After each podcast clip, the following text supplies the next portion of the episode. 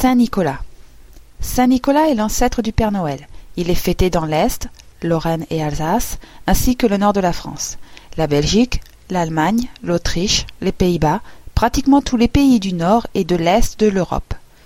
Le personnage de Saint Nicolas est inspiré de Nicolas de Myre, appelé également Nicolas de Bari. C'est l'un des saints les plus populaires en Grèce et dans l'Église latine. Il fut évêque de Myre au IVe siècle. Sa vie et ses actes sont entourés de légendes. On dit que le jour de sa naissance, il se tint debout dans le bain. Devenu grand, il évitait les divertissements et préférait fréquenter les églises.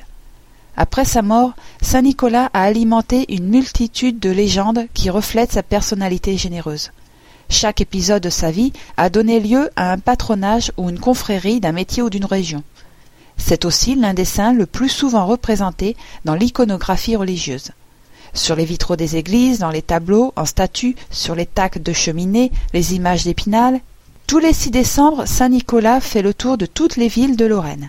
Il distribue des friandises aux enfants et se voit remettre les clés de la ville par le maire.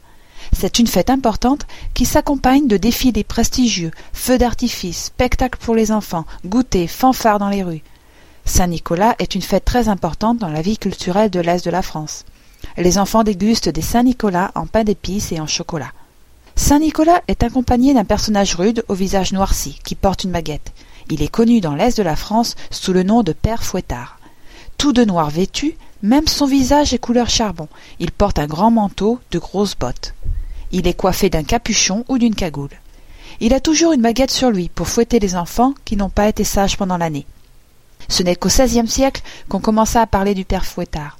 En Alsace, le père Fouettard est appelé Hans Trapp. Aux Pays-Bas et en Belgique, on le nomme Zwarte Piet. En Allemagne, il est nommé Reprecht ou Knecht Reprecht, Krampus en Autriche et Hautsecker au Luxembourg.